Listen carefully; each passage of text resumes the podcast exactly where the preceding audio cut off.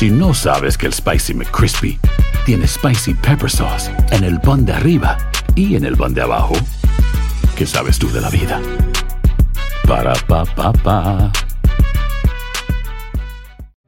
Enigma sin resolver es un podcast para mayores de edad. Algunos escuchas pueden encontrar el contenido del programa ofensivo. Recomendamos la discreción de la escucha, especialmente para menores de edad.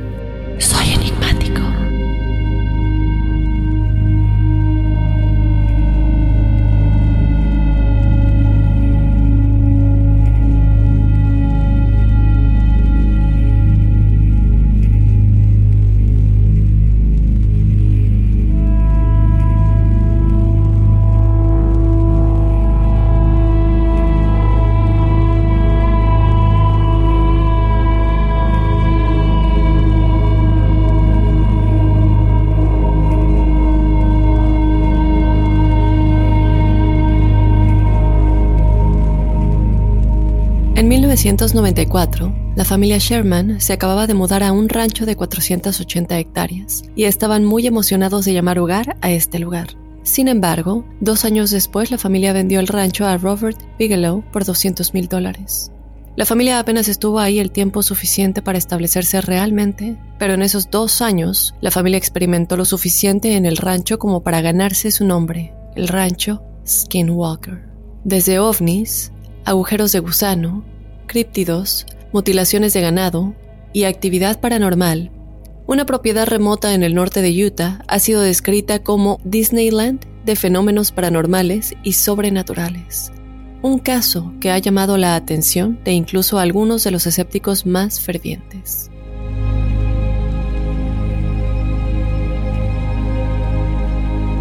Acompáñame a analizar a detalle todo lo relacionado con el extraño caso del rancho Skinwalker. Yo te doy la bienvenida Enigmático, mi nombre es Dafne Wegebe y este va a ser un episodio...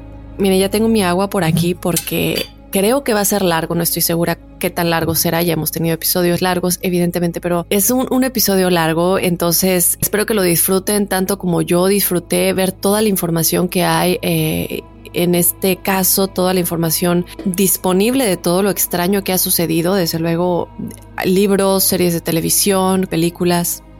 Y obviamente no puedo comenzar sin antes recordarte que nos puedes seguir en las redes sociales, en donde nos encuentras como Enigmas sin resolver. Estamos en Instagram y en Facebook. O de igual manera nos puedes escribir a nuestro correo si tienes alguna experiencia que contarnos y quieras estar en el episodio de testimoniales o quieras que yo la cuente. Escríbenos a enigmas.univision.net. Si no sabes que el Spicy McCrispy tiene Spicy Pepper Sauce en el pan de arriba y en el pan de abajo, ¿qué sabes tú de la vida? Para, pa, pa, pa. Sick of being upsold at gyms? My guy, you're currently a base member. For $90 more, I can upgrade you to our Shred membership. For 130 more, you'll be a Swole member. And for just $300 more, you'll reach Sweat Platinum. At Planet Fitness, you'll get energy without the upsell. Never pushy, always free fitness training and equipment for every workout. It's fitness that fits your budget. Join Planet Fitness for just $1 down and $10 a month. Cancel anytime. Deal ends Friday, May 10th. See Home Club for details.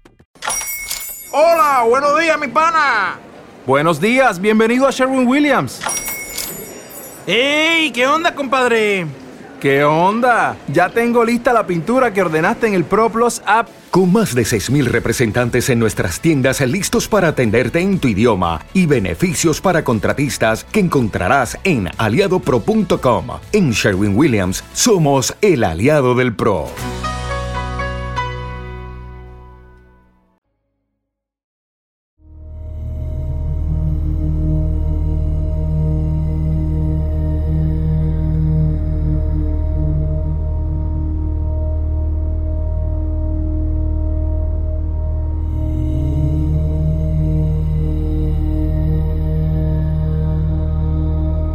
Vamos a comenzar por darles obviamente el contexto de qué es lo que sucede en este lugar, por qué se dice que podría tener una maldición este lugar y todo lo extraño que está sucediendo. Posteriormente, como siempre, eh, les vamos a contar la línea de eventos, cómo fueron sucediendo, eh, la familia que estuvo ahí, todo lo que sucedió cuando se mudaron y posteriormente, obviamente, conforme fueron viviendo en ese rancho. Y luego la investigación de un equipo de una institución que se formó específicamente para explorar e investigar estos fenómenos y también las teorías que hay al respecto de este lugar, incluido eh, incluido también la CIA, chicos. En efecto, porque la CIA, ya les hemos platicado en otros episodios del remote viewing, y es básicamente esta gente que, que son videntes de alguna manera y pueden transportarse a otros lugares por medio de este remote viewing. La CIA hizo esto con eh, personas que ellos tienen y también la sospecha de que los militares podrían haber estado involucrados, pero obviamente entra todo también lo paranormal, los ovnis, bestias sobrenaturales, figuras eh, extrañas, incluido el pie grande y bueno, otras cosas que ya vamos a ir explorando. Muchos de ustedes tal vez saben y si no, pues les cuento que se ha dicho que Utah, particularmente el norte de Utah, es uno de los puntos más peligrosos en cuanto a sucesos paranormales y sobrenaturales. Sin duda, para muchos, uno de los lugares más activos del planeta, teniendo desde luces en el cielo hasta extrañas figuras humanoides e incluso, como les comentaba, el pie grande se han visto en la región. Con relatos que se remontan a los primeros asentamientos humanos, tres de cada cuatro personas en esta parte del estado han experimentado algo fuera de lo común y para muchos otros que simplemente pasan por ahí, hay una sensación palpable de que esos caminos polvorientos y los paisajes sombríos son algo así como un secreto oscuro. Gran parte de la extraña actividad se concentra en y alrededor de la zona, pero algunos creen que dentro de ese radio hay un epicentro desde el cual todos estos fenómenos extraños parecen manifestarse en un hermoso rancho de 480 hectáreas situado unas 100 millas al este de Salt Lake City.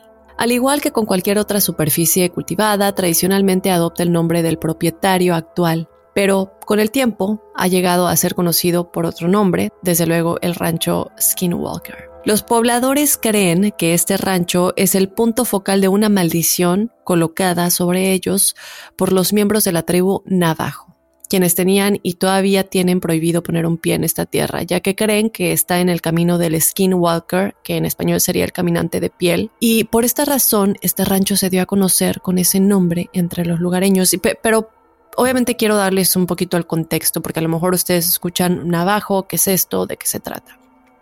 Bueno, en la cultura navajo, que bueno, los navajos son un grupo, esta tribu de nativos americanos del suroeste de los Estados Unidos, con más de 300.000 miembros tribales y con la mayor población en Utah, Nuevo México y Arizona. Pues ellos tienen la creencia de que existe este ser llamado Skinwalker, que es un caminante de piel que en realidad para ellos es comparado a lo que sería una bruja y es como este ser muy dañino que tiene la capacidad de convertirse, poseer o disfrazarse de animal y hacer muchas otras cosas que pueden dañar hasta matar. A lo largo de la segunda mitad del siglo XX, el rancho Skinwalker fue propiedad de una familia que durante mucho tiempo ha permanecido en el anonimato y se conocen las razones por las que repentinamente e inexplicablemente abandonaron la propiedad en 1987. La dejaron vacía, la dejaron desatendida durante más de siete años. Pero fue, chicos, en 1994 cuando la propiedad fue comprada por Terry y Gwen Sherman junto con sus dos hijos. Y aquí comienza un poquito todo. La pareja creía que pues obviamente habían encontrado la propiedad ideal de sus sueños, amaban el lugar, amaban el rancho, todo lo que podían hacer con él, con sus animales. La propiedad remota estaba bordeada al norte por una alta cordillera que dominaba sus extensos pastos verdes, matorrales salvajes de bosques y su arroyo que fluye hacia el sur de todo el estado. Terry, el esposo, era un criador de ganado de alto nivel y esperaba obviamente que el rancho le brindara el espacio de privacidad y seguridad que necesitaba para llevar lo que no solo era su pasatiempo, sino su sustento al siguiente nivel. No ve este rancho que tiene tanto potencial para lo que él quiere hacer para con su ganado y él está seguro que no solamente el sueño de tener esta propiedad se ha vuelto realidad, pero también financieramente iba a ser un éxito. Él había comprado el rancho por un precio extremadamente favorable que en realidad lo vieron un poquito sospechoso, pero bueno, evidentemente no iban a dejar pasar la oportunidad. Porque bueno, este rancho fue vendido por mucho menos de lo que valía y cuando él firmó el papeleo aceptó las escrituras, como les digo, con un poquito de incredulidad, pero lo deja pasar. Lamentablemente, ni él ni su esposa se imaginaban que ese gran sueño hecho realidad, que esa tierra que estaba por comprar, lo destruiría no solo financieramente, sino también psicológicamente. Cuando vieron la propiedad por primera vez, Terry y Gwen encontraron la casa principal en un estado de deterioro que, por supuesto, ya habían anticipado dado el tiempo que había estado vacía. Pero lo que les sorprendió muchísimo y lo que no esperaban encontrar era la gran cantidad de cerrojos que aseguraban la casa, no solo en las puertas delanteras y traseras, chicos, sino también en las puertas interiores y en todas las ventanas, en todas las entradas.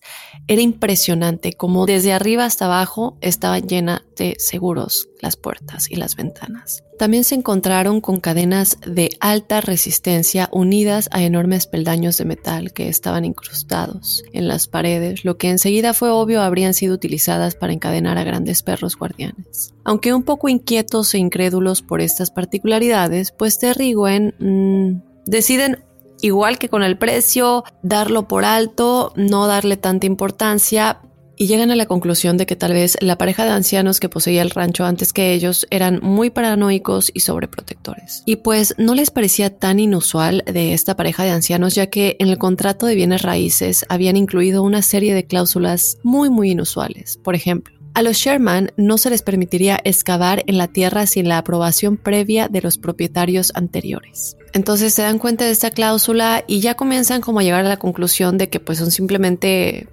personas extrañas y fuera de lo común. Pero en algún lugar, realmente, del fondo de la mente de Terry, él sí se preguntaba y sí tenía como esa sensación en su intuición de qué es realmente lo que los había asustado hasta el punto de instalar este nivel de seguridad. Con el tiempo, por supuesto, Terry llegaría a comprender que este idílico e impresionante rancho escondía más misterios que belleza y de hecho los sucesos comenzaron casi de inmediato.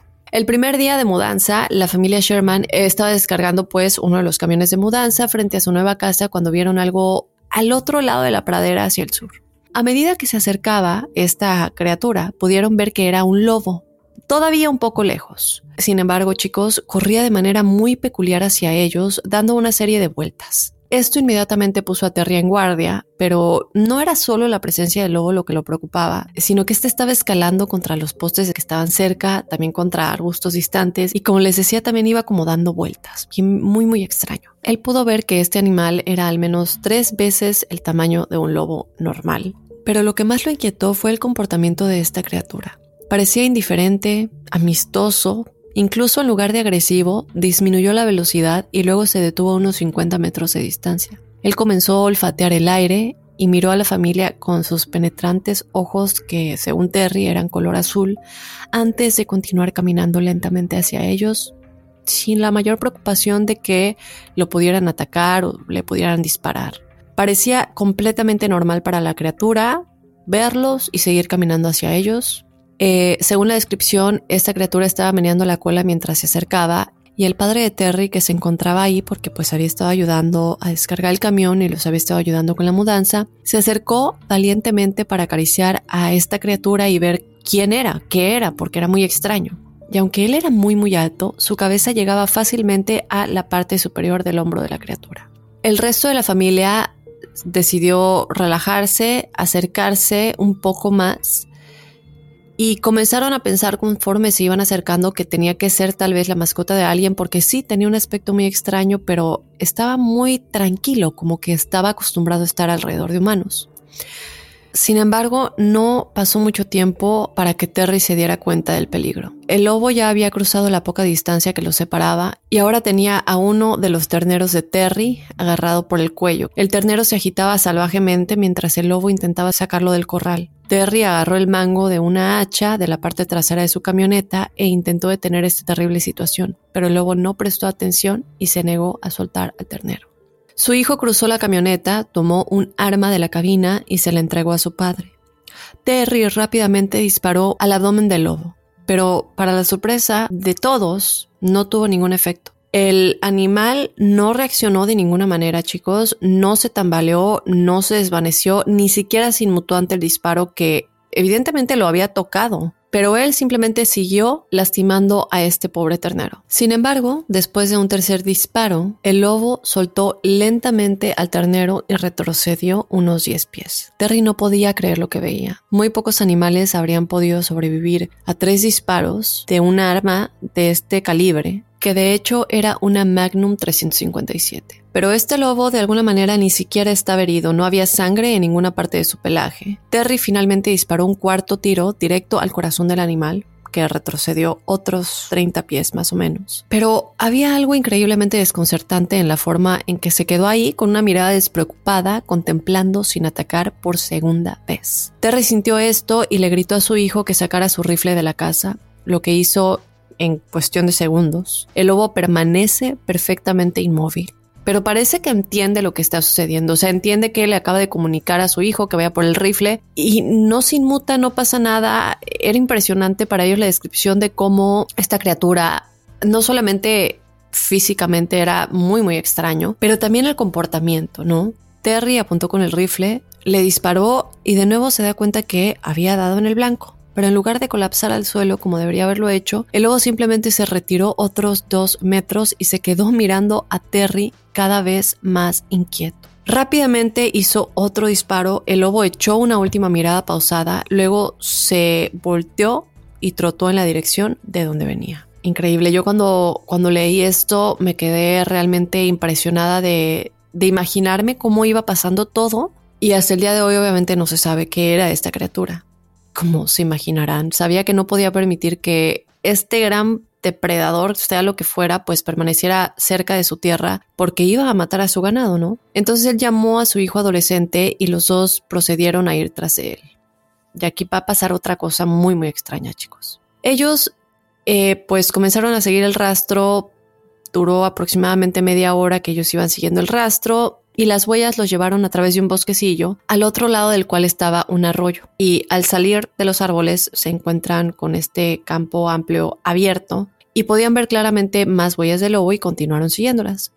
Pero las huellas se detuvieron abruptamente, chicos, a unos 40 metros de la orilla del agua. Terry y su hijo no podían creer lo que veían. El lobo habría tenido que haber saltado unos 40 o 50 metros, acorde a la descripción que ellos dan, en cualquier dirección para evitar dejar más huellas. Porque estaba limpiecito, o sea, ya no había nada, se detuvieron abruptamente. Como si, pues sí, como si hubiera volado, no sé. Al regresar a la granja, Terry tomó el trozo de carne que se había desprendido del animal, lo único que había dejado la herida del arma algo muy extraño, chicos, es que él se da cuenta que en vez de estar fresco y cubierto de sangre, porque bueno, pues se le acaba de desprender un pedazo de piel, este se veía seco, duro y olía podrido, como si ya hubiera estado ahí por mucho tiempo. Él gira la cabeza hacia el sur y mira pues hacia el prado, al campo de donde venían, obviamente preguntándose qué es lo que acaba de suceder.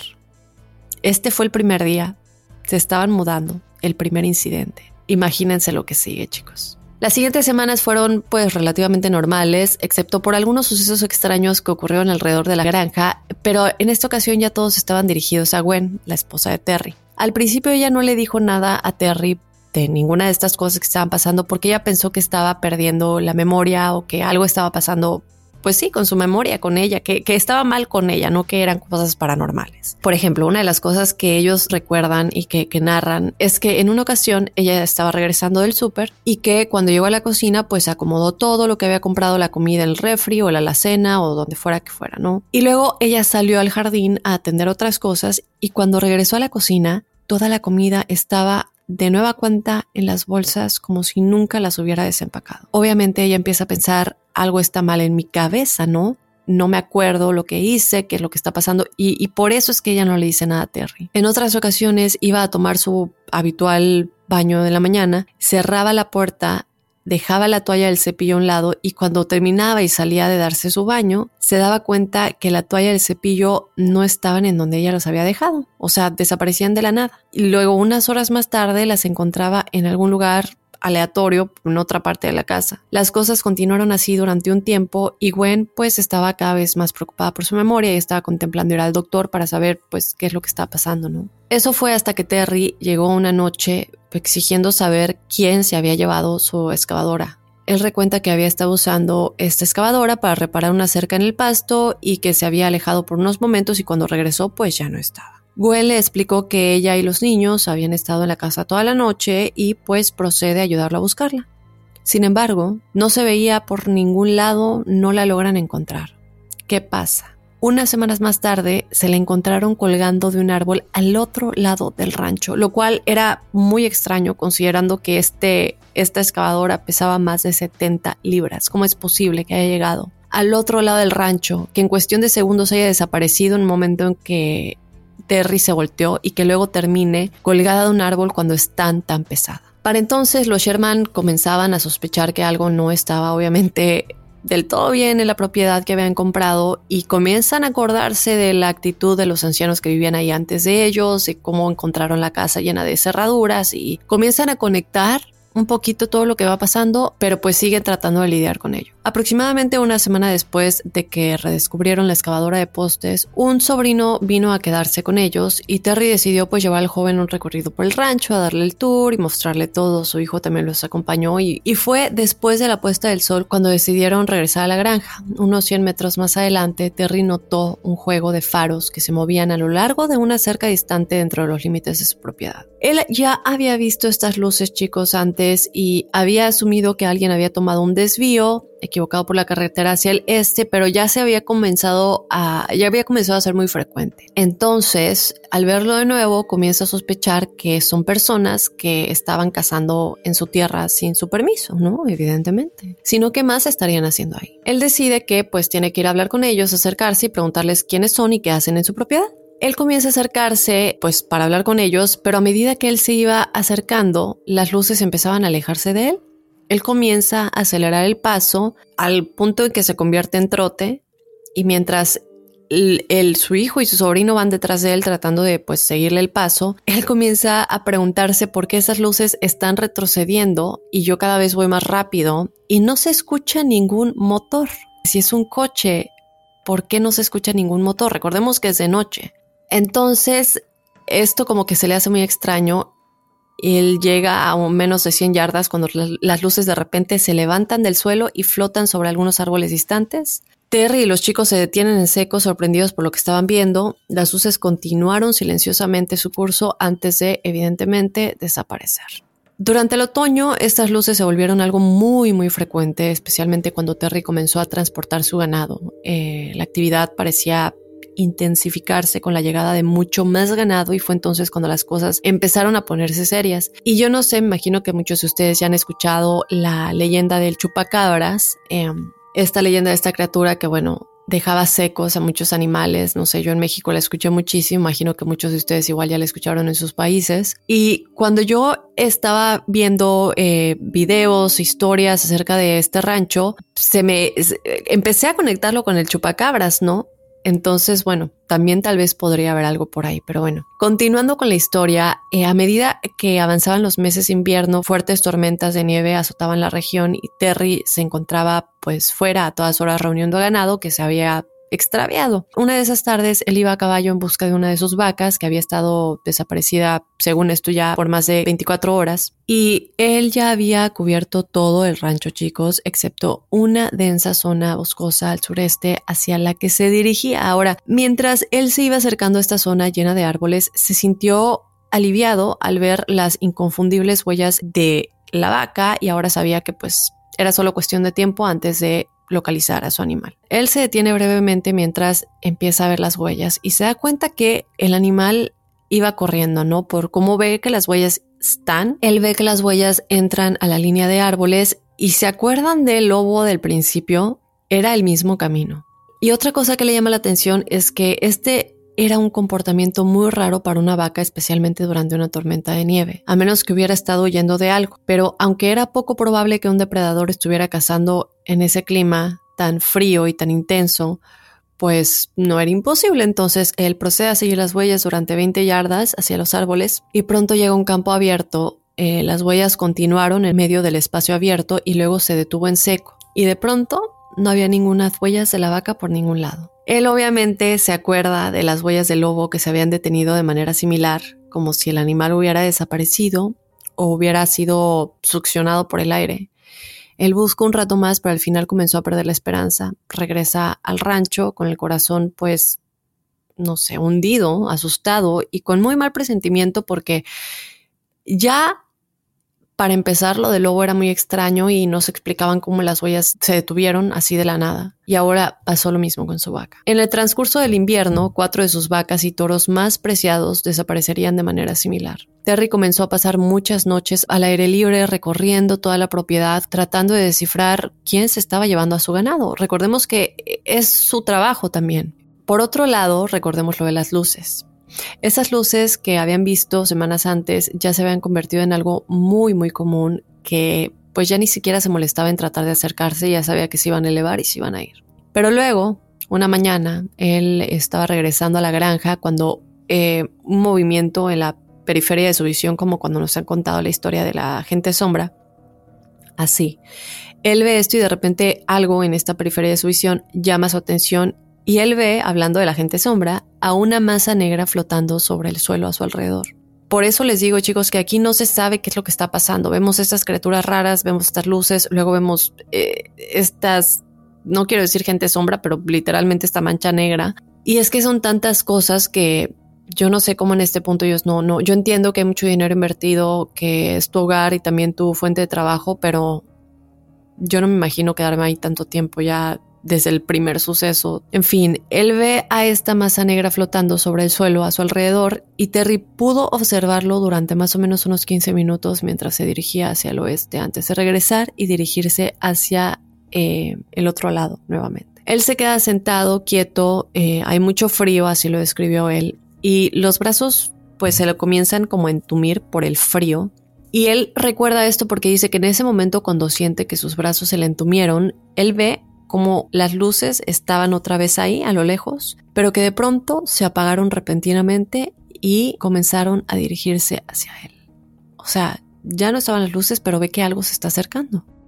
Terry dice que el corazón se le salía del pecho porque parecía como si el objeto estaba mirándolo, pero gracias a Dios, él dice que para su alivio, pues este objeto giró y flotó y silenciosamente se fue, se alejó, ¿no? Y hasta que lo perdió de vista. Pasa el tiempo y cuando comienza la temporada de lluvias en el rancho, la familia perdía aún más ganado, pero ahora comenzaban a reaparecer a veces muertos sin causa aparente o a veces mutilados extensamente.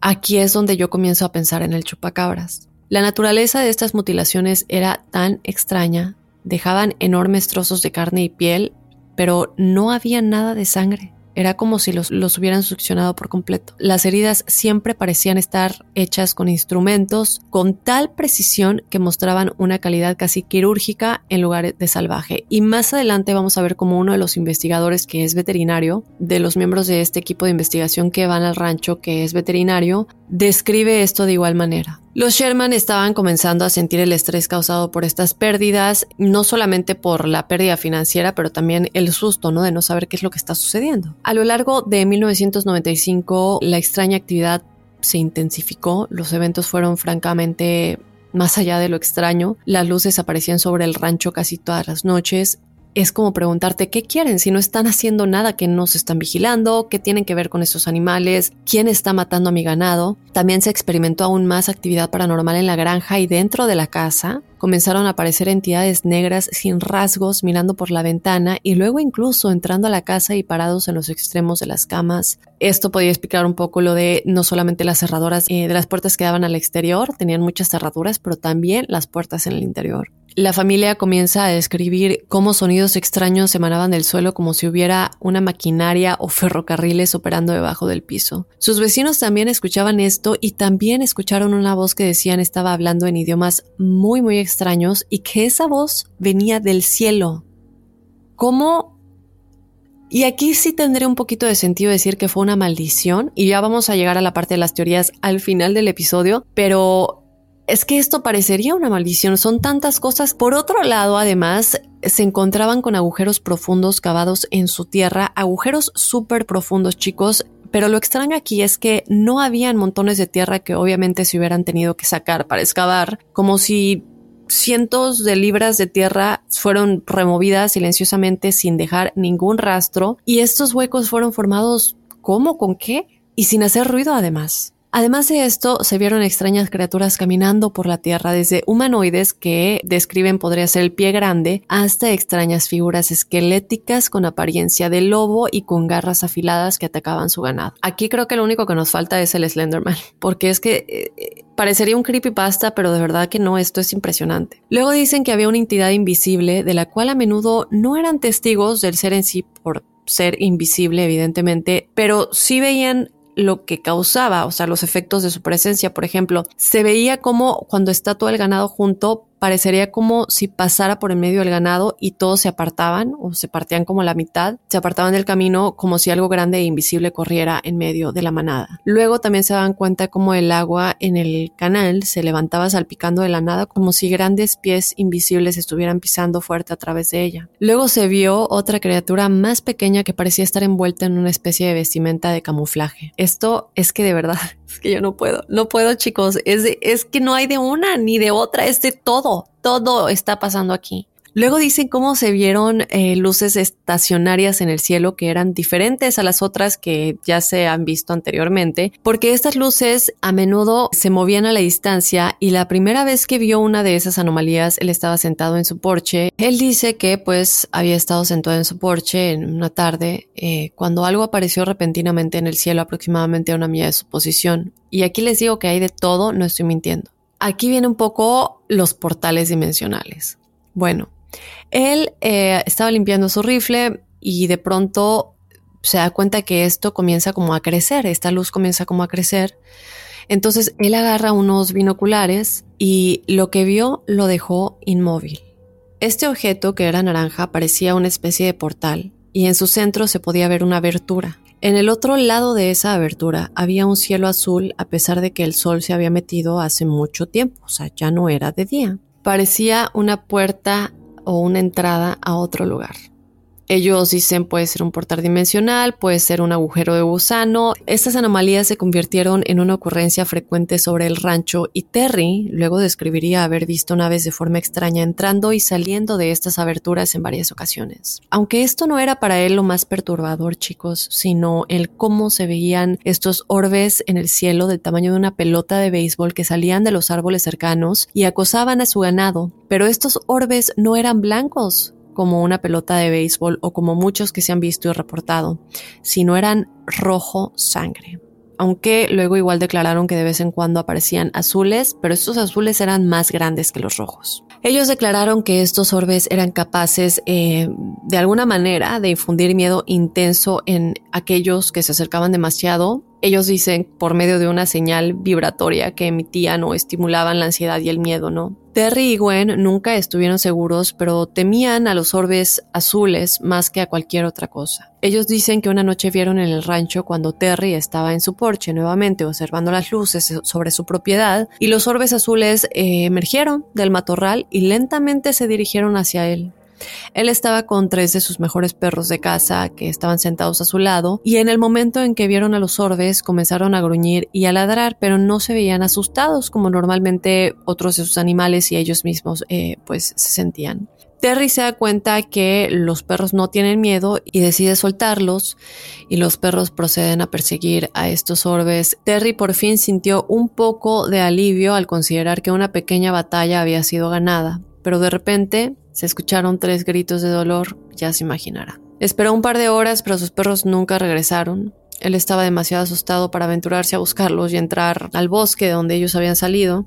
Pero por la mañana, él y su hijo fueron a buscar a los árboles, siguieron la dirección por donde los perros se habían ido y de pronto se encuentran con tres pedazos de piel que evidentemente eran de, sus perros y que pues parecía que era, era, lo único que habían dejado de ellos porque no, no estaban sus, sus cuerpos. Esto resulta para Terry ser la gota que derrama el vaso y él dice que ya habían soportado demasiado, más de lo que podían físicamente.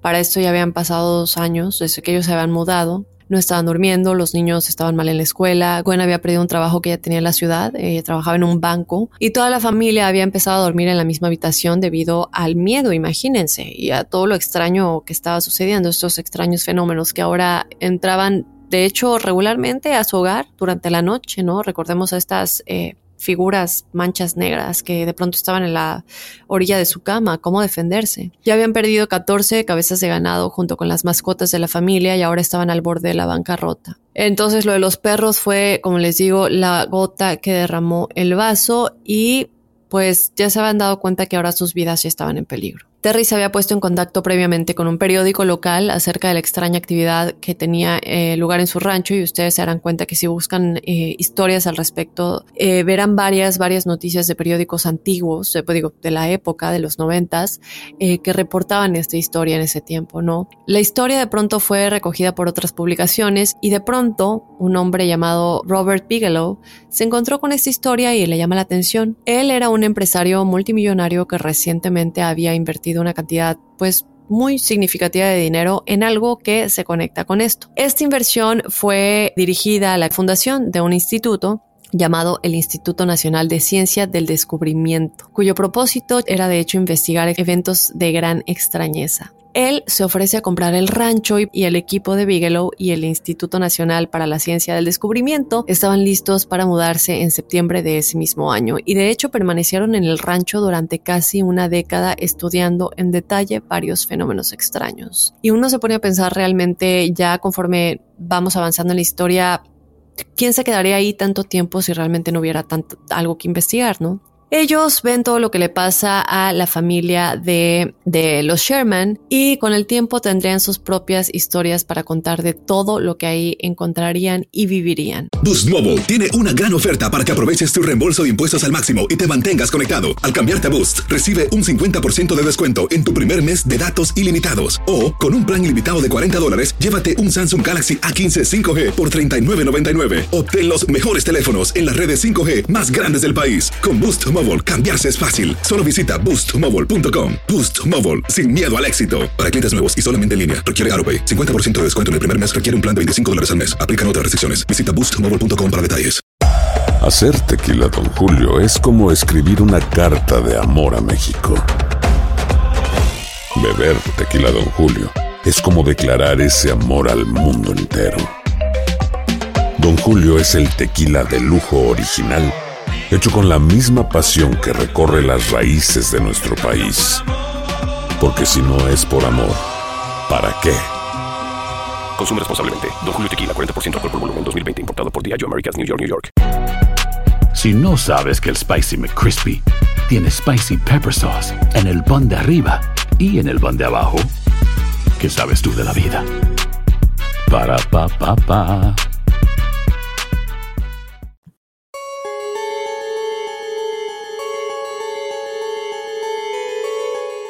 Vamos a contar a detalle la historia ahora del multimillonario Robert Bigelow, eh, su equipo de científicos y qué pasa, ¿no? Pues vemos que después de ser atormentados hasta el punto de la crisis nerviosa, la familia Sherman no tiene a dónde ir, estaban atrapados en una propiedad que era objeto de sucesos que iba más allá y se enfrentaban, como vemos, a esta ruina financiera. Antes de que Robert viera esta familia, si vemos las dos historias como al mismo tiempo, ¿no? Es más o menos al mismo tiempo en el que la familia Sherman estaba considerando dejar el rancho que este multimillonario Robert Bigelow estaba armando esta organización que llegaría a ser conocida como el Instituto Nacional para la Ciencia del Descubrimiento. Este era un ambicioso emprendimiento y sin precedentes, un equipo de científicos bien financiado, altamente calificado y equipo de vanguardia que podría desplegarse en cualquier parte del país en cualquier momento a investigar eventos de gran extrañeza. A él evidentemente le interesaban mucho estas cosas, ¿no? Para ese entonces nunca antes se había formado una organización y como les digo, ¿no? Estas personas que formaban parte de esta investigación no eran personas que habían fracasado o desertores que no lograron hacerla en sus respectivos campos de estudio, no. Ellos eran profesores de doctorado calificados en materias que van desde la bioquímica, la psicología, la astrofísica y ciencia veterinaria. Bigelow fue muy cuidadoso para reclutar a los candidatos, él quería que fueran escépticos e investigadores de campo que siempre buscaran primero explicaciones racionales en primer lugar. Además, también reunió una junta asesora de clase mundial cuyos miembros fueron seleccionados de entre una amplia gama de disciplinas. Este grupo evaluaría la evidencia recopilada por los equipos de campo, las actividades en general comprenderían más de 25 miembros, la mayoría de los cuales eran de la comunidad científica pero también incluirían personal de seguridad reclutado de antiguos círculos militares. Dos de los miembros más destacados del equipo científico estaba formado por el físico Eric Davis y el bioquímico Ken Kelleher. Este último comenzó a documentar las experiencias de la familia Sherman en su libro Hunt for the Skinwalker, que es em, La casa del Skinwalker, el cual escribió en colaboración con George Knapp. Poco después de que se formara la organización, chicos, ellos comienzan a escuchar rumores en la prensa con respecto a un pequeño rancho en el norte de Utah que aparentemente estaba siendo visitado por ovnis con regularidad. Terry Sherman se había acercado al periódico local a principios de año para informar de todo lo que estaba sucediendo en su propiedad y durante mucho tiempo había tenido la sospecha y eso él se lo dice al periódico, de todo lo que estaba sucediendo estaba relacionada de, alguna manera con la tecnología militar secreta que él creía que había en esa zona, ¿no? Él no creía en extraterrestres, paranormal, ni nada de eso. En el verano de 1996, Bigelow convocó a una reunión para discutir el caso de muchas maneras. El rancho presentaba una oportunidad muy, muy tentadora para su instituto. Esto sería como una especie de estudio, un laboratorio en el campo, lejos de pues muchas miradas indiscretas discretas que normalmente los juzgaban por lo que estaban haciendo, porque es gente estudiada y pensaban, ¿qué estás haciendo buscando algo paranormal cuando tienes un doctorado o, o cosas así, ¿no? Entonces ellos preferían estar realmente pues en este lugar un poco lejano, que podían estudiar sin problemas o intervenciones, al igual que una amplia variedad de fenómenos que ocurrían de manera muy regular, y era de la naturaleza precisa por la cual se formó esta organización. Esta oportunidad parecía muy buena como para dejarla pasar. En cuestión de semanas, el equipo de la organización ya se había reunido con la familia Sherman y después de escuchar sus increíbles experiencias, expresaron su interés en comprarles la propiedad. Terry le ofrece a Bigelow y al resto del equipo convertirse en el gerente del rancho. Bigelow se da cuenta que ellos no tienen ni idea de cómo administrar un rancho, así que aceptan la oferta de Terry, parecía que todos saldrían ganando. También compraron ganado para tener como cebo y Terry también tenía su propio ganado allí pues que lo dejó para el mismo propósito, ¿no? En septiembre de ese año, los investigadores habían trasladado su tráiler de observación y su autoridad móvil a la propiedad. El equipo de campo estaba formado por cuatro científicos y un grupo de investigadores asistentes que estaban estacionados en el rancho permanentemente durante todo el día en caso de que algo sucediera. La función del equipo era recopilar y analizar pruebas y luego presentarlas en reuniones mensuales a un consejo que tenían un consejo asesor. O sea, estamos hablando de un instituto en forma, no es cualquier cosita. Lo primero que hizo el equipo cuando llegó fue realizar una serie de pruebas. Sus pensamientos iniciales fueron que posiblemente lo primero que tenían que eh, descartar era que no hubiera nada mal con la familia psicológicamente, evidentemente, o algo ambiental para considerar. Es decir, que como vimos, por ejemplo, en el caso de las brujas de Salem, a lo mejor algunas plantas que tuvieran alguna propiedad alucinógena, eh, ellos tenían que descartar todas estas teorías que no tuvieran que ver con lo paranormal o con lo sobrenatural primero. Por ejemplo, algunas de las cosas que ellos estaban considerando primero fue Terry y su familia estaban sufriendo alucinaciones. Había plantas, como les digo, ¿no? En la tierra que emitieran estas esporas con propiedades alucinógenas. Eh, estaba contaminado el suministro de agua de la familia porque en, muchos lugares esto sucede y, estas cosas pueden pasar, ¿no? Comienza a tener un efecto eh, en cómo nos comportamos. El rancho tal vez tenía áreas con campos electromagnéticos intensos que también podrían haber estado causando estas cosas. Eh, también ellos pensaban que a lo mejor podría haber casos de frecuencias muy bajas, también conocidas como infrasonidos, que podrían ser estos ruidos que de pronto ellos escuchaban debajo del suelo. también ellos pensaban a lo mejor hay líneas de falla que atraviesan la propiedad, creando una situación de tensión tectónica o sísmica leve que se cree que causa estas anomalías en la luz y hasta alucinaciones. ¿Qué tipo de comida consumían? ¿Dormían bien? ¿Tomaban agua? Todo esto que puede tener efectos en el cerebro. Ellos estudian todas estas cosas a detalle y evidentemente llegan a la respuesta de que no, no es nada de esto, ¿no?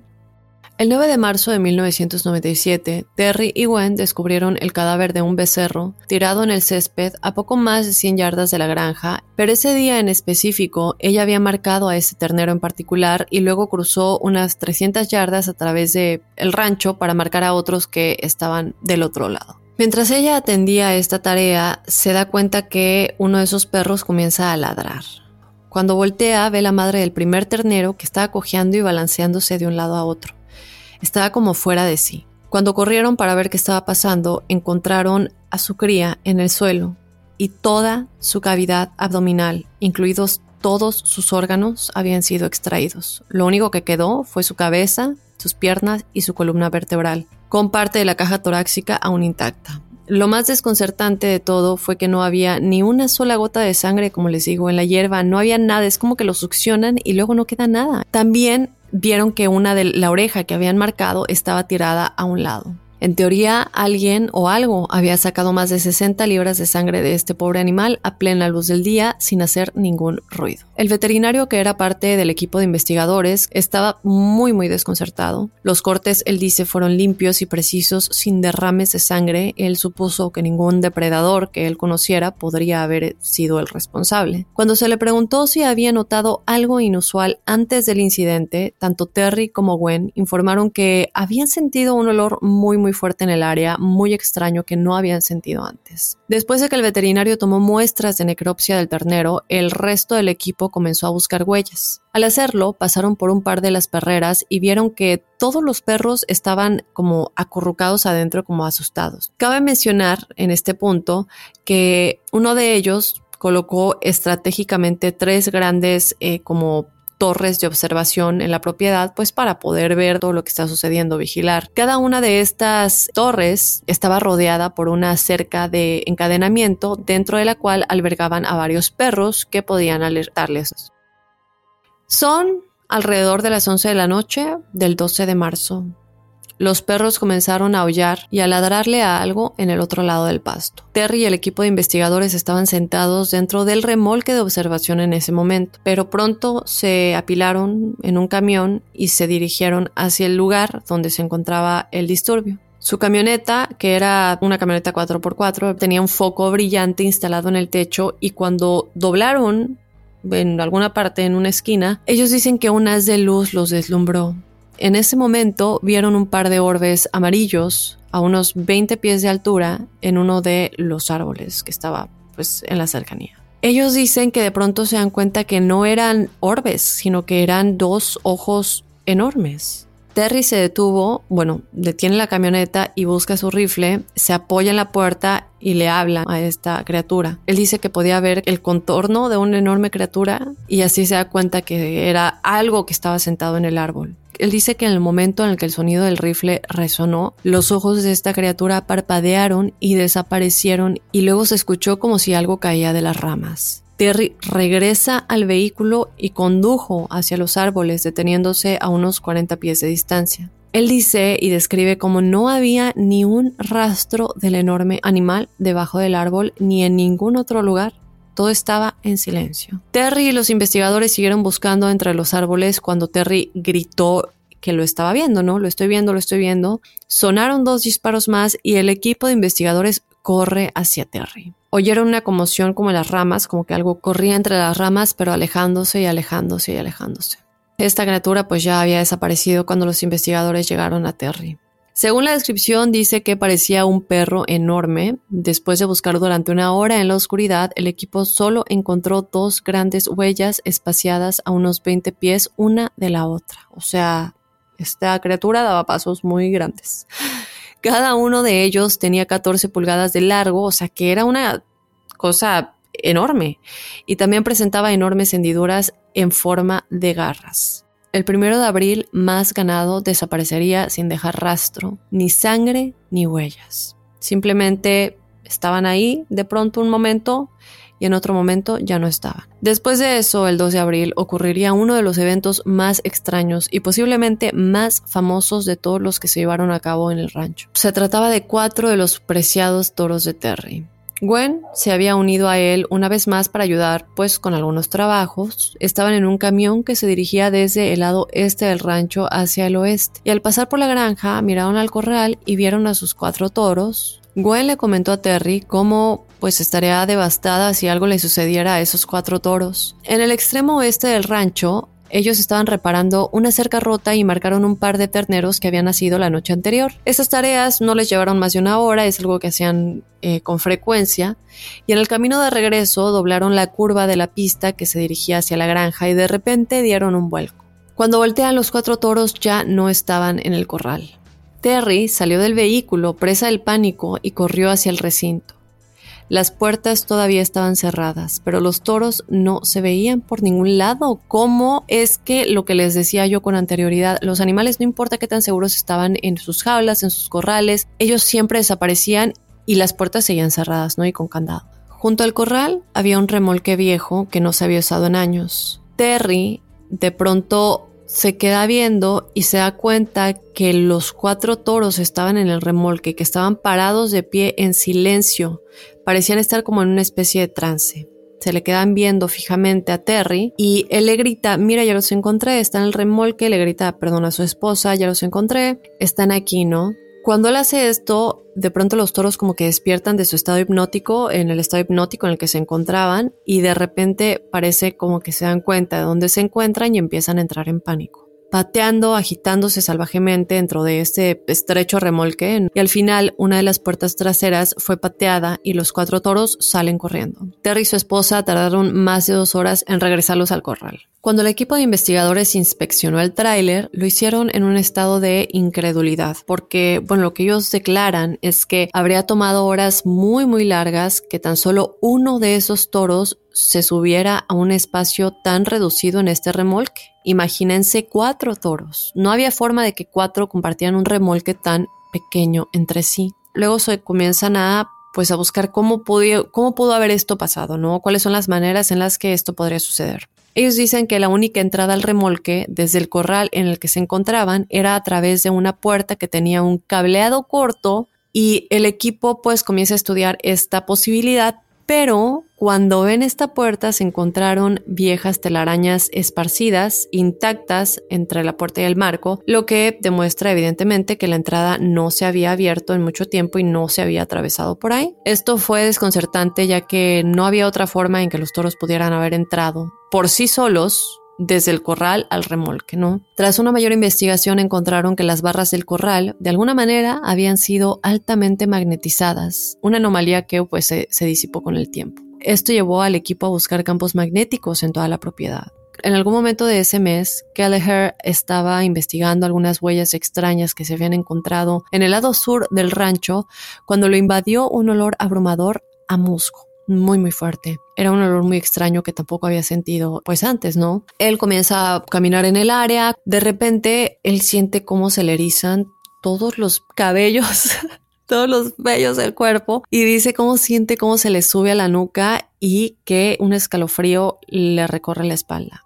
Él dice que no tenía duda de que algo estaba muy cerca de él, aunque no lo puede ver. Él sentía que alguien lo estaba mirando fija, fijamente. De pronto trata de sacudirse de esta sensación y cuando habla con su compañero una media hora más tarde, él le dice, sin que él le hubiera dicho nada, el compañero le empieza a decir, fíjate que sentí esto. Y eh, pues Kelleher le dice, ¿sabes qué? Pues sí, yo lo acabo de sentir igual, ¿no? También mencionó que sus plantas comenzaron a actuar de manera muy, muy extraña, las plantas que estaba, pues, con las que estaba trabajando, y que comenzaron como a voltear como un girasol en dirección donde el olor era más fuerte y solo regresaron a la normalidad después de que el olor se disipó. A lo largo del año ocurrirían más eventos extraños que para el equipo de investigadores eliminarían cualquier duda persistente que tuvieran sobre la gran extrañeza que estaba ocurriendo en el rancho. A comienzos de junio, Kelleher y Davis estaban en uno de sus controles regulares frente a la vivienda, que según ellos dicen que era uno de los puntos con más actividad de la propiedad, más actividad extraña, paranormal, sobrenatural. Boost Mobile tiene una gran oferta para que aproveches tu reembolso de impuestos al máximo y te mantengas conectado. Al cambiarte a Boost, recibe un 50% de descuento en tu primer mes de datos ilimitados. O, con un plan ilimitado de 40 dólares, llévate un Samsung Galaxy A15 5G por $39.99. Obtén los mejores teléfonos en las redes 5G más grandes grandes del país. Con Boost Mobile, cambiarse es fácil. Solo visita boostmobile.com. Boost Mobile, sin miedo al éxito. Para clientes nuevos y solamente en línea, requiere AroPay. 50% de descuento en el primer mes requiere un plan de 25 dólares al mes. Aplican otras restricciones. Visita boostmobile.com para detalles. Hacer tequila, Don Julio, es como escribir una carta de amor a México. Beber tequila, Don Julio, es como declarar ese amor al mundo entero. Don Julio es el tequila de lujo original, hecho con la misma pasión que recorre las raíces de nuestro país. Porque si no es por amor, ¿para qué? Consume responsablemente. Don Julio Tequila, 40% alcohol por volumen, 2020. Importado por Diageo Americas, New York, New York. Si no sabes que el Spicy McCrispy tiene Spicy Pepper Sauce en el pan de arriba y en el pan de abajo, ¿qué sabes tú de la vida? Para, pa, pa, pa.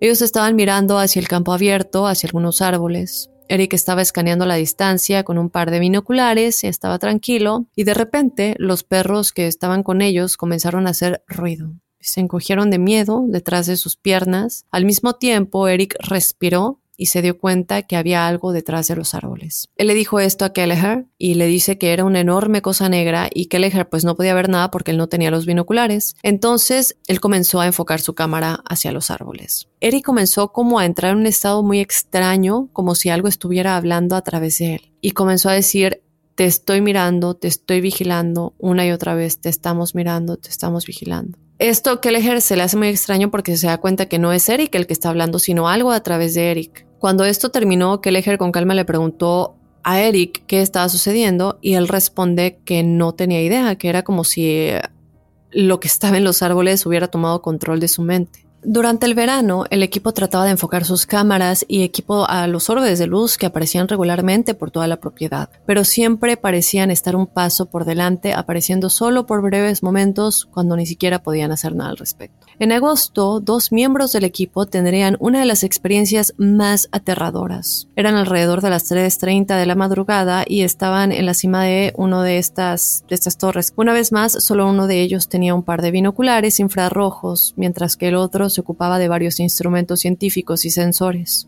Habían estado de pie en la torre durante aproximadamente tres horas y estaban a punto de pasar a otro lugar cuando Mike, el investigador que tenía los binoculares, notó que de repente algo apareció como una luz en un prado a unos 50 pies eh, más abajo. A través de las gafas de, bueno, de estos binoculares infrarrojos, él dice que parecía esto tan brillante como la misma luna cuando no hay nada de luz alrededor. Dice que flotaba a un metro del suelo y Mike estaba hablando de cómo parecía estar creciendo en tamaño cuando se detuvo abruptamente y dijo, no es una luz, es de hecho un túnel. Y ya habíamos hablado de esto con anterioridad, chicos, que hay como que estos portales o agujeros de gusano que ellos ya habían visto. Esto Terry ya lo había visto antes. Él dice que sorprendido le dice a Jim, ¿puedo ver a través del otro lado? Jim le pregunta eh, que por favor le, le deje ver, que le preste los binoculares pero Mike estaba tan paralizado, imagínense ver eso, yo no dejo los binoculares ni por un segundo, yo me quedo viendo a ver qué es lo que está sucediendo y es lo que pasó, ¿no? Mike estaba completamente paralizado y le dice que hay algo en el túnel, ¿no? Y que de pronto esta cosa que está en el túnel está saliendo del túnel. Para la total incredulidad de Mike, él comienza a ver cómo esta figura negra, sin rasgos distintivos, se arrastraba sobre sus codos y rodillas desde el otro lado del túnel. Luego lo vio salir del túnel y correr por el costado del campo, moviéndose más rápido de lo que era humanamente posible. Ambos investigadores escucharon cómo las ramas crujían bajo sus pies al pasar debajo de ellos a unos 30 pies de distancia antes de desaparecer en la oscuridad. Inmediatamente después hubo un silencio aterradoramente inquietante, luego este olor tan fuerte que ya habían sentido con anterioridad regresa. Yo no sé si esto es una puerta a otro mundo que donde viven estas criaturas o la tierra hueca o un portal dimensional, no sé, pero esto es muy extraño y es algo que Terry ya había vivido con anterioridad, lo recordamos. Y ahora uno de estos investigadores le pasa, ¿no? En muchos sentidos, chicos, las cosas que presenció el equipo de investigadores fueron tan, tan aterradoras y extrañas como la actividad que había experimentado la familia Sherman. Vieron los mismos orbes de luz atravesando campos y líneas de árboles, ovnis metálicos sobre la propiedad, criaturas extrañas y portales, presenciaron de primera mano las devastadoras mutilaciones de ganado, experimentaron la actividad paranormal, olores extraños, campos magnéticos, escucharon los ruidos en el suelo y muchas otras cosas más. Pero a mediados de 1998 la actividad comenzó a declinar y seguiría así durante muchos años después, hasta que el equipo finalmente se desconectó y abandonó la propiedad en 2004. No habían logrado explicar lamentablemente lo que estaba ocurriendo, no encontraron ninguna explicación lógica, pero al menos por el momento habían logrado poner fin a la extraña actividad en el rancho. Eso es lo que ellos pensaban. Existe una creencia común entre los escépticos de que el equipo de investigadores no pudo reunir ninguna evidencia de apoyo y de alguna manera eso es cierto, pero no del todo exacto. Ellos sí lograron grabar algunas anomalías. De hecho, también lo hizo Terry Sherman cuando él era dueño del rancho. Y algo de esto se puede ver en el documental de Jeremy Corvels, que no sé si lo han visto, se llama Hunt for the Skinwalker, que de hecho se basa en el libro del cual ya les, hablé, ¿no? El libro que, escribió em, uno de los investigadores Kelleher con George Knapp. La mayor parte de la evidencia de este video fue rechazada por la junta asesora de la organización que les comenté que tenían, ya que ellos decían que la mayoría de las grabaciones se realizaron durante la noche y capturaron el fenómeno más común que eran orbes de luz, que puede ser pues cualquier cosa. Era extremadamente frustrante obviamente para los investigadores, y el propio Robert Bigelow, que continuaría describiendo los fenómenos como una inteligencia precognitiva sensible, así lo llamaba él. A pesar de todo esto, hay cientos de relatos de testigos presenciales bien documentados, no solo del equipo de investigadores chicos, sino también de vecinos del área, residentes y personas que han visitado el rancho desde entonces por curiosidad. Pero vamos allá a adentrarnos un poquito a las teorías, ¿no? Hay algo de verdad en las afirmaciones, hay explicaciones, qué es lo que podría haber estado pasando ahí. En primer lugar, vamos a hablar de los que creen que es un engaño. Los que creen en esta teoría dicen que Sherman inventó todo para deshacerse de la propiedad que resultó ser un desastre financiero para él, que habían perdido mucho capital y estaban al borde de la bancarrota. Después de todo, pero ¿por qué inventar todas estas historias. No sé, yo creo que solamente dañaría su reputación y en última instancia también devaluaría la tierra, ¿no? Finalmente no la puedes vender al precio normal si estás pasando todo esto en tu propiedad, nadie te la va a comprar al precio en que normalmente se podría comprar. Entonces no sería como muy conveniente para él, si estamos pensando en el sentido económico, decir que esto está pasando, ¿no? Y no solamente esto, sino que habían visto y ya reportado ovnis y extrañas criaturas en la región durante mucho tiempo antes de que ellos se mudaran ahí. Y los vecinos de Sherman también habían informado de su actividad, cosas que pasaban en sus propiedades de igual manera. Y como que todos estén de acuerdo en lo mismo, no sé. Algunos escépticos han argumentado que todo fue creado por ellos con la esperanza de convertir el rancho en un lugar turístico sobrenatural y obviamente tener todo el ingreso de ello. Pero uno esto no ha sucedido. De hecho, Bigelow conservó y protegió la propiedad durante 20 años. Nadie podía ir porque él protegía este lugar. Pero entonces, si descartamos esta teoría y digamos que no es un engaño, ¿qué más podría haber estado ocurriendo? Si los visitantes del rancho sufrían de algún tipo de alucinación, pues no sé, me parece un poco imposible porque es mucha la cantidad de personas que están involucradas. Y que de hecho esto es lo que, lo que la esposa de, de, Terry pensaba en un principio, ¿no? Ella pensaba que algo le estaba pasando con su memoria, que algo estaba mal en su cabeza. Es algo que ellos mismos consideraron, entonces no creo que, que la de las alucinaciones sea viable. Como ya se mencionó, los investigadores además llevaron a cabo una gran cantidad de pruebas para descartar cualquier factor ambiental y no encontraron nada. Tampoco encontraron ningún hilo común en el perfil psicológico de las personas involucradas. No solo eso, sino que en muchos casos se dejaron evidencias físicas, ya sean huellas, ganado mutilado, perros vaporizados y campos magnéticos detectables, entre muchas otras cosas. Estos signos físicos no son imaginados, están ahí. Ahora, quizá la teoría más popular entre las personas que creen que los fenómenos son reales es que el rancho fue el escenario de visitas extraterrestres. Y si bien es cierto que se vieron muchas naves y criaturas extrañas, todos los, fenómenos que dejaban rastros como físicos y que eran estudiados por los investigadores solo arrojaba a cosas terrestres, o sea, nunca encontraron algo, alguna materia o algún compuesto que no fuera de la Tierra o que no conocieran ellos. Obviamente esto no descarta por completo en lo más mínimo la participación de extraterrestres, pero si ellos dejan claro lo que ellos dicen es que ellos creen que va por otro lado. Ahora, aquí es donde entran ellos a pensar que a lo mejor podría haber algo de verdad en las leyendas de los nativos americanos sobre los skinwalkers. Después de todo, se creía firmemente que los navajos habían lanzado esta maldición sobre las tierras después de que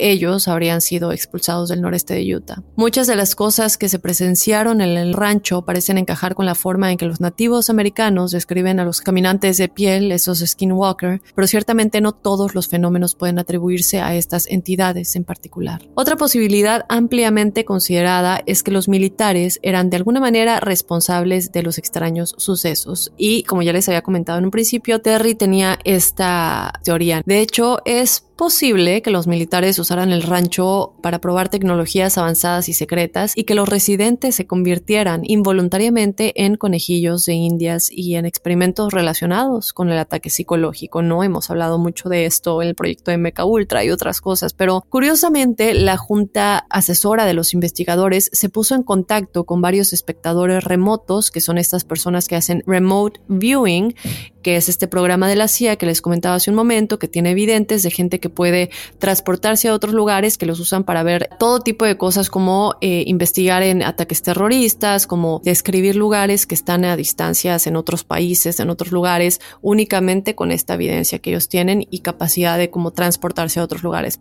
La primera persona que hizo esto para la CIA dice que no tenía información sobre el rancho ni ningún conocimiento de lo que había sucedido ahí. Sin embargo, sí pudo producir un boceto eh, casi extraño de su diseño porque recuerdan que ellos solamente están como viendo y describiendo y alguien va haciendo como los dibujos o si escriben un olor o, o lo que fuera. Entonces, en este diseño era muy, muy, muy similar al rancho y dice que se incluían las tres granjas, el arroyo, el canal y la cresta. Él señaló también un área en la parte suroeste de la propiedad indicando que había un campo de energía ahí que describió como perturbador. Otra persona que también realizó remote viewing para la CIA afirmó que la segunda granja donde ocurrieron algunos de los fenómenos más perturbadores fue el sitio de extraños vértices de energía. Se le pidió a la tercera persona que realizó esto que describiera lo que sucedía durante las mutilaciones de los, del, del ganado, de los terneros, y le dio la impresión de que lo llevó a cabo un dron de la naturaleza interdimensional, así lo escribió, y que tenía alguna conexión con el ejército de de hecho, hay un, audiolibro, eh, bueno, yo lo encontré como audiolibro de una mujer llamada Elizabeth Batch, y ella describe en este libro que se llama Skinwalker Ranch Remote Viewing, dice que a ella le ofrecieron un trabajo en la CIA para, para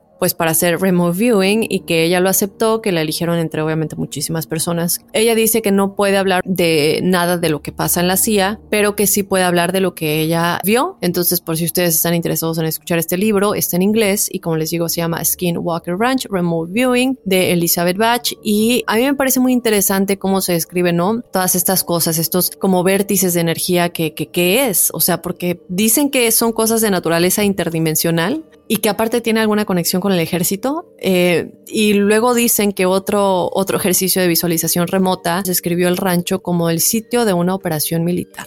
Tres de los cinco participantes percibieron de forma independiente una base subterránea y una gran red de equipos electrónicos y cables que se habían incrustado en el suelo, o vieron al personal de la Marina con gafas de sol oscuras y tatuajes deportivos de la Marina, informando que gran parte de la actividad se estaba llevando a cabo al aire esa noche y de alguna manera estaba con un portaaviones. Yo aún así no entiendo qué pasa con que nunca se escuchaba ruido, nunca se escuchaban motores de esa naturaleza, digo, no sé. Luego otro miembro de, del grupo de los remote viewers percibió figuras humanoides que hablaban en un idioma que no se conoce, evidentemente que no se habla aquí en la Tierra, y que se le veía trabajar junto a estos seres humanos.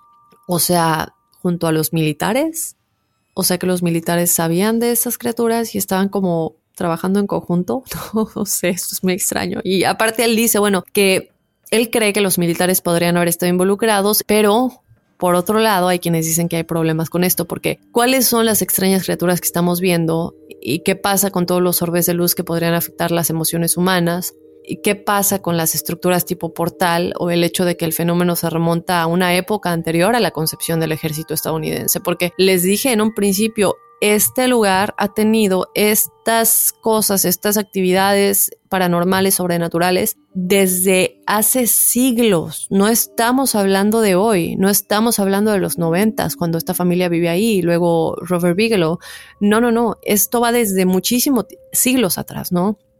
Luego, en general, se dijo que todos los espectadores remotos o bueno, estos remote viewers salieron de esta tarea después de que tenían estas visualizaciones, estaban como que aterrorizados, ¿no? Tenían muchos sentimientos de pavor, estaban muy ansiosos, tenían pensamientos obsesivos y simplemente era como mucha oscuridad, muchos pensamientos de muerte. La idea de que todo lo que estaba sucediendo en el rancho era era malo, muy oscuro y algo que nunca, nunca habían visto. Y recordemos que estas personas, sobre todo que trabajan para la CIA, muchos de ellos ven cosas terribles, porque estamos hablando de que se usa para buscar a terroristas, para buscar, para ver en guerra, para muchísimas, muchísimas cosas eh, que nosotros pues no podemos ver ni siquiera en las noticias. Ellos lo pueden ver en su naturaleza, ¿no? Entonces, esto ellos declaran que es de lo peor, de lo peor que han visto y que cómo salían de estas visiones es lo peor que han experimentado. Otras personas han descrito, sin embargo, a la propiedad como una puerta de entrada interdimensional, que aquí yo sí creo que podría haber algo de esto, chicos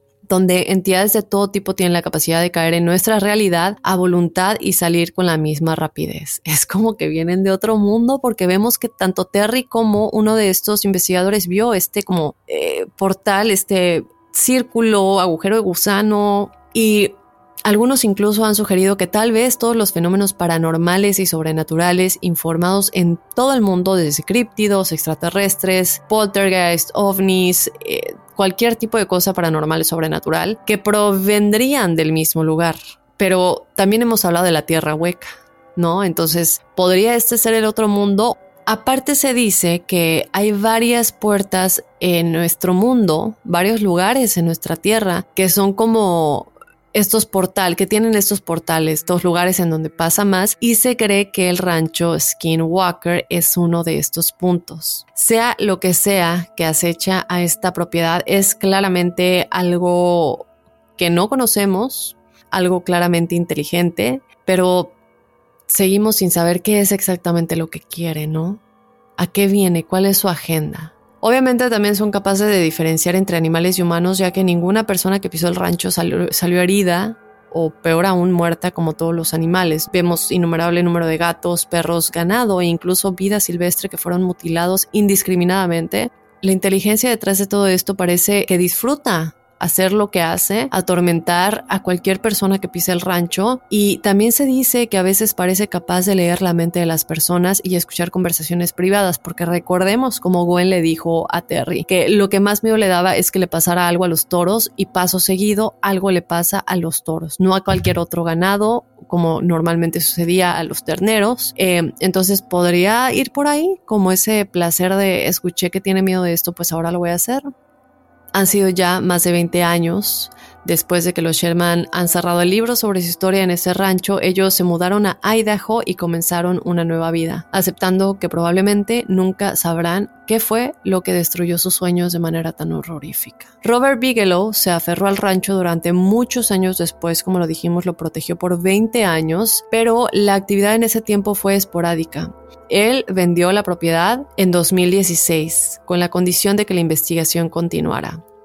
Ahora, casi de inmediato después de la venta, la actividad aumentó. Es como que ya se habían cansado de Robert, hasta que él no se vaya vamos a regresar o yo qué sé. La actividad aumenta de 2016 para acá y desde entonces se encuentran fotografías y testimonios de ovnis que han sido fotografiados directamente sobre la granja, Cualquiera sea el caso, el tiempo dirá si hay algo de verdad en las historias de este rancho. Obviamente, si ustedes viven en Utah o están cerca, que nos lo dejen saber. Si van, que nos lo dejen saber igual, que tomen fotos y video y que nos lo manden. Yo sí quiero ir, ¿eh? yo sí quiero ir. No me queda cerquita, evidentemente está bastante lejos, pero estaría padre ir. Si algún día llego a ir a Utah, chicos, yo creo que uno de los lugares a los que iría sin duda alguna visitar es el rancho Skinwalker. Entonces, ahí está, esta historia. Les dije que iba a ser larguita y en efecto lo fue. Pero chicos, déjenme saber qué piensan, obviamente escribiéndonos a enigmas.univision.net que nos dejen saber qué piensan de este tema tan, tan interesante, de cada una de las teorías, por cuál se van ustedes, que me lo dejen saber. Yo sí me voy un poquito por la de la puerta dimensional. No sé, siento que hay algo por ahí. También te recuerdo que estamos en Instagram y en Facebook. Síguenos, estamos como Enigmas sin resolver. Ahora sí me despido. Espero que les haya gustado este episodio tanto como a mí. Es fascinante. Yo creo que ahorita después de un rato me voy a poner a ver más cosas de este rancho que soy. Soy enigmático.